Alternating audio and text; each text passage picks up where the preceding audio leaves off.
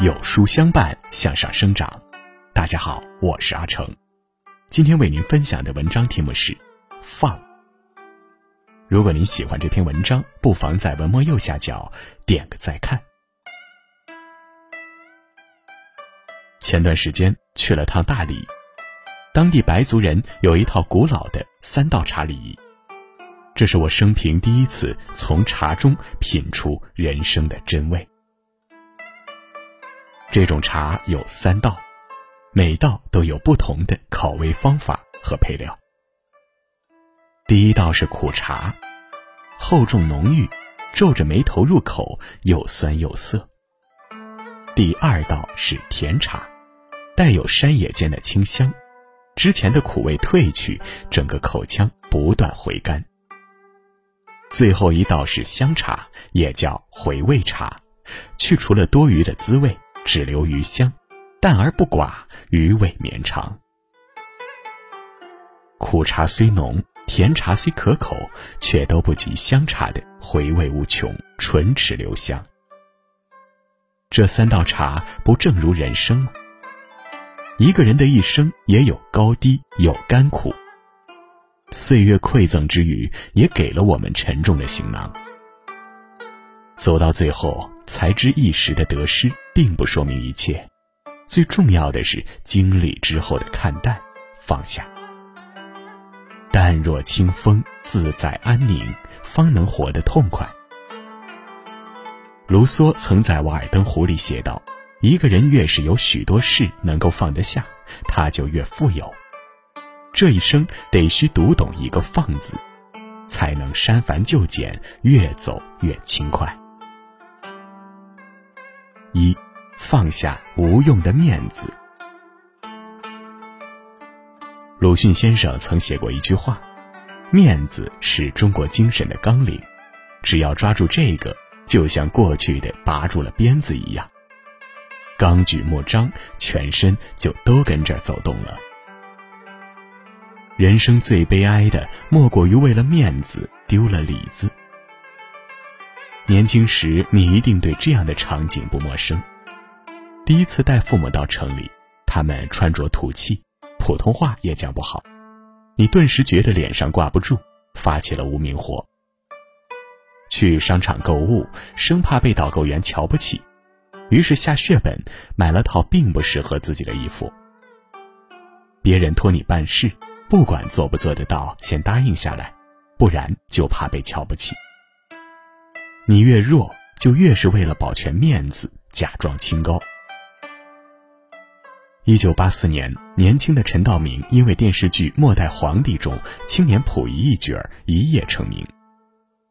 对于年轻时突如其来的成功，陈道明飘了。许多剧组请他去演戏，走到哪儿都有人对他客客气气，他觉得很有排场，沾沾自喜。但一九九零年，陈道明因为饰演《围城》中的男主角方鸿渐，先后拜访了钱钟书三次。回去之后，陈道明说：“突然发现自己特可怜。”钱老先生他们家，你知道唯一想的东西是什么吗？没有录像机，没有电视机，没有电话，唯一想的东西是药锅子。你可以在他家里闻到书香。在他们家可以感到安静，可以看到从容真实。在学问面前，我特别可怜，我的自信也特别无助。他突然发现，只靠名气、财富撑起来的面子，从来不会长久，更可能会一损俱损。内心的从容，永远是一个人最好的姿态。于是他转而读书学习，细细打磨演技。演的方鸿渐让钱钟书先生也夸赞传神。直到现在，陈道明也从不看重身份。每次演完自己的部分，都会留在片场认真看别人表演。他说：“我虽然是一个老前辈，但我是抱着一个学习的角度来看看你们正当年的人是怎么演戏的。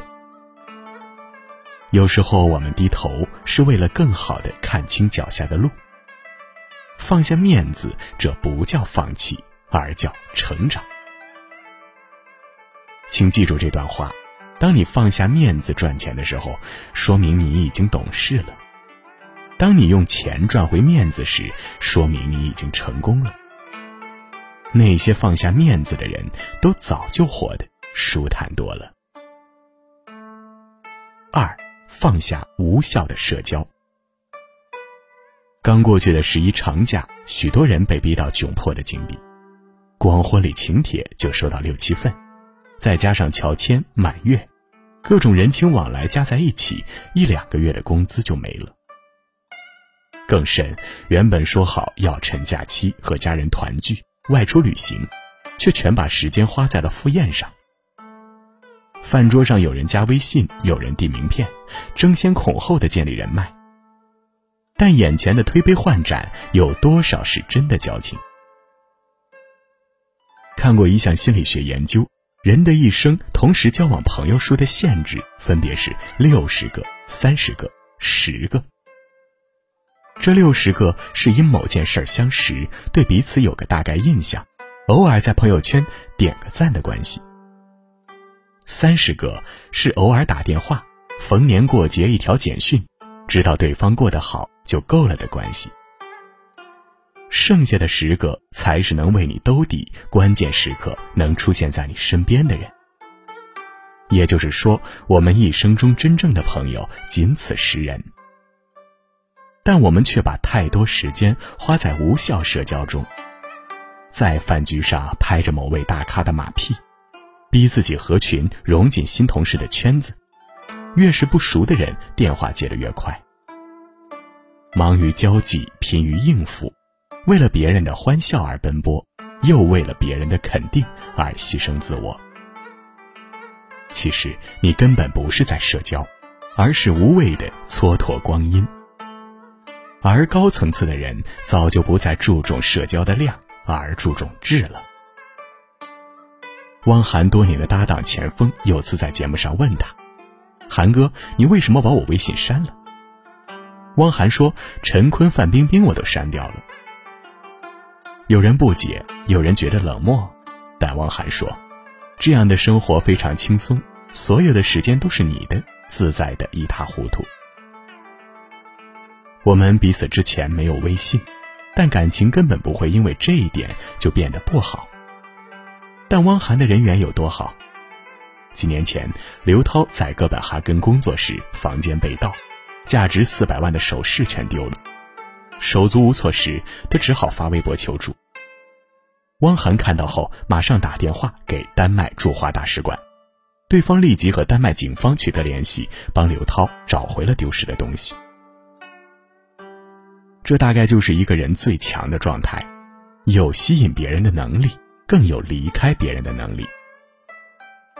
二十岁时，我们为人生做加法。见世面，看世界，接纳新鲜事物，接触各色各样的人。三十岁以后，人生便需适当做减法，给自己留点空间，好可以从容转身。正如《神雕侠侣》中程英对陆无双说的那样：“你瞧这些白云聚了又散，散了又聚，人生离合，亦复如斯。”生命赠予我们的时间本就不多，你又何必强求将太多人请进生命里，搅扰内心的安宁呢？三，放下习惯性抱怨。作家六六曾在文章中写过一句话：研读马云的人生，在前三十七年里，他的人生就充斥着两个字——失败。三十七岁后，他突然飞黄腾达了。秘诀就是四个字：永不抱怨。生而为人，没有谁的日子是一帆风顺的。有人在工作上遇到挫折，于是退缩了，说因为太难；在生活中遇到困难，于是抱怨了，说因为太苦。整天找一百个理由证明他不是懦夫，却从不用一个理由证明他是勇士。丰子恺说：“既然无处可逃，不如喜悦；既然没有净土，不如静心；既然没能如愿，不如释然。不管在哪儿，你都会遇到不顺心的事儿，不管和谁在一起，你都会有失望的时候，这就是人生。当你想抱怨时，最好的办法就是从心里拿出放下。与其抱怨，不如改变。你会发现，生活并没有那么面目可憎。读陈丹燕的《上海的金枝玉叶》，记住了那个从荣华富贵跌落到一贫如洗，却从不失优雅的郭婉莹。她是富商千金，又是尊贵的少奶奶，过的一直是富足名利的生活。但遭遇变革，家境没落，房子和首饰都被充了公，他只好带着孩子搬到一间不足七平米的亭子间，风餐露宿。落魄至此，他也不改其乐。没有烤箱，就在煤球炉上用铁丝烤面包；没有茶具，就用搪瓷缸煮下午茶；甚至刷马桶时，还穿着优雅的旗袍。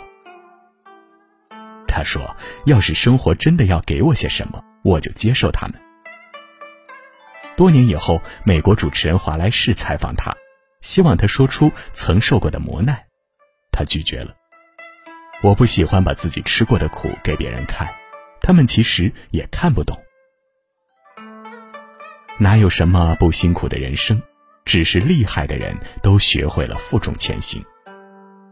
但当上帝赐予你荒野时，就意味着他要你成为搏击长空的鹰，把困苦的生活活出诗意，在薄情的世界活出深情，这才是人生的意义。四放下浮夸的名利。知乎上有个问题：为什么有些人越活越庸俗？看到一个答案，获得高赞。因为心里装满了利益的琐碎。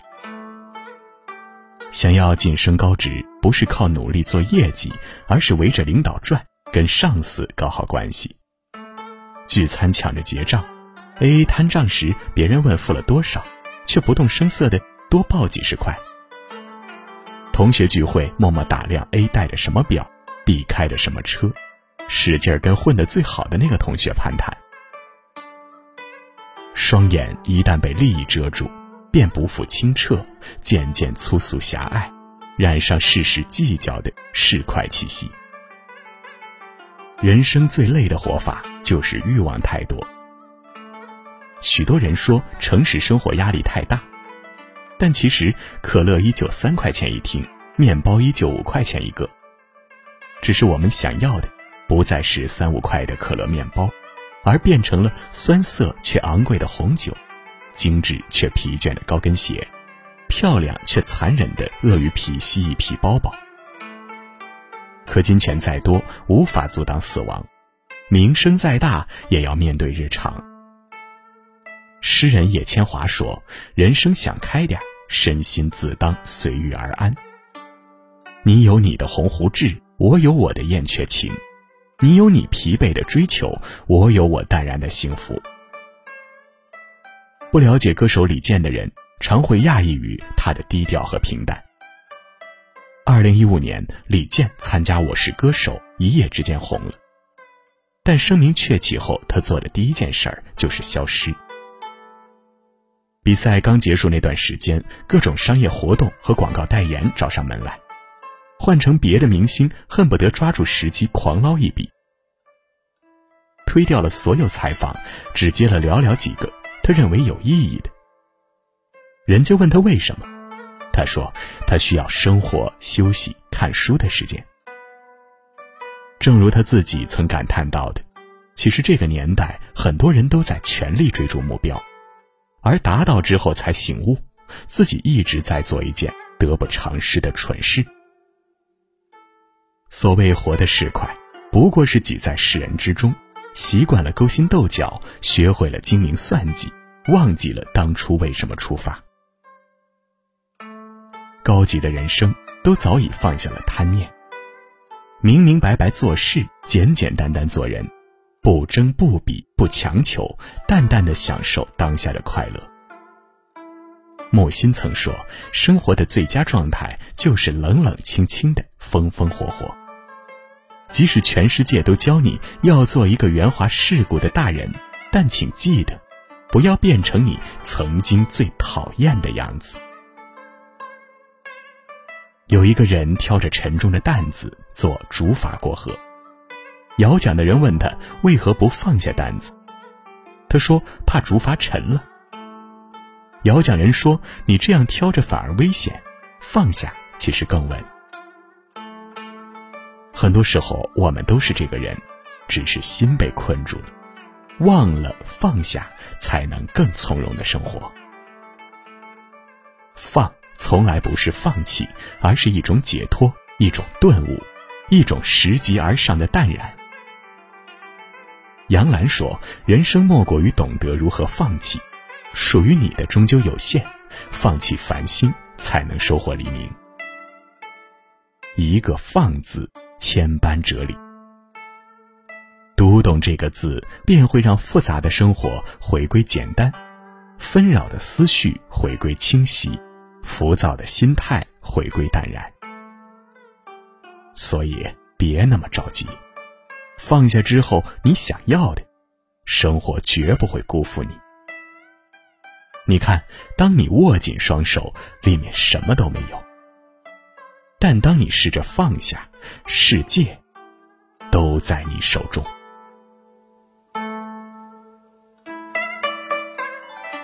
好了，今天的分享就是这样了。如果您喜欢这篇文章，不妨在文末右下角点个再看。余生漫漫，要则懂你。希望我们个人都能够找到一个结伴同行的人。给大家推荐一个国学平台——原知共读。长按下方二维码关注，关注后回复“人生”二字，告诉你余生的路上该怎么选择交友。在这个碎片化的时代，你有多久没读完一本书了？长按识别文末二维码，免费领取五十二本共读好书，每天有主播读给你听。我是阿成，我在山东烟台向你问好。